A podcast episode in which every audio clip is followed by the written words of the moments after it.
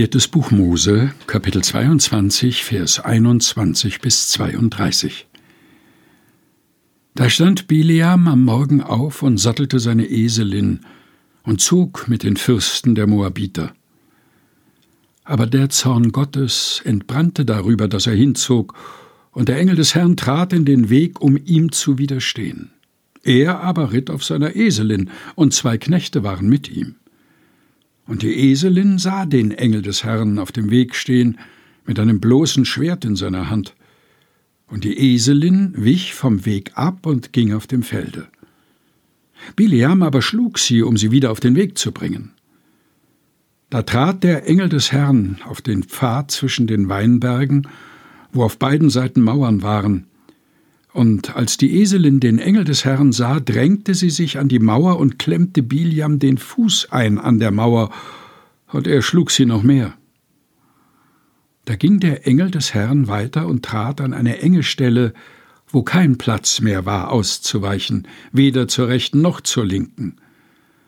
Und als die Eselin den Engel des Herrn sah, fiel sie auf die Knie unter Biliam. Da entbrannte der Zorn Biliams und er schlug die Eselin mit dem Stecken.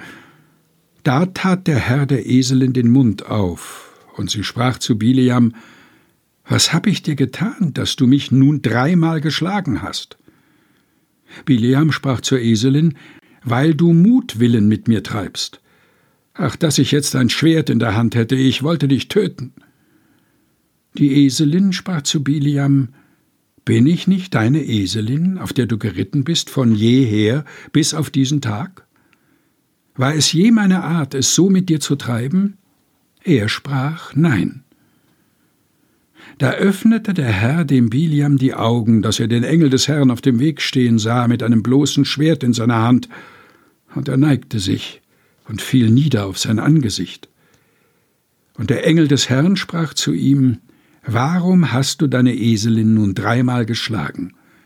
Siehe, ich habe mich aufgemacht, um dir zu widerstehen, denn der Weg vor mir führt ins Verderben. Viertes Buch Mose, Kapitel 22, Vers 21 bis 32 aus der Lutherbibel von 2017 der Deutschen Bibelgesellschaft. Gelesen von Helge Heinold.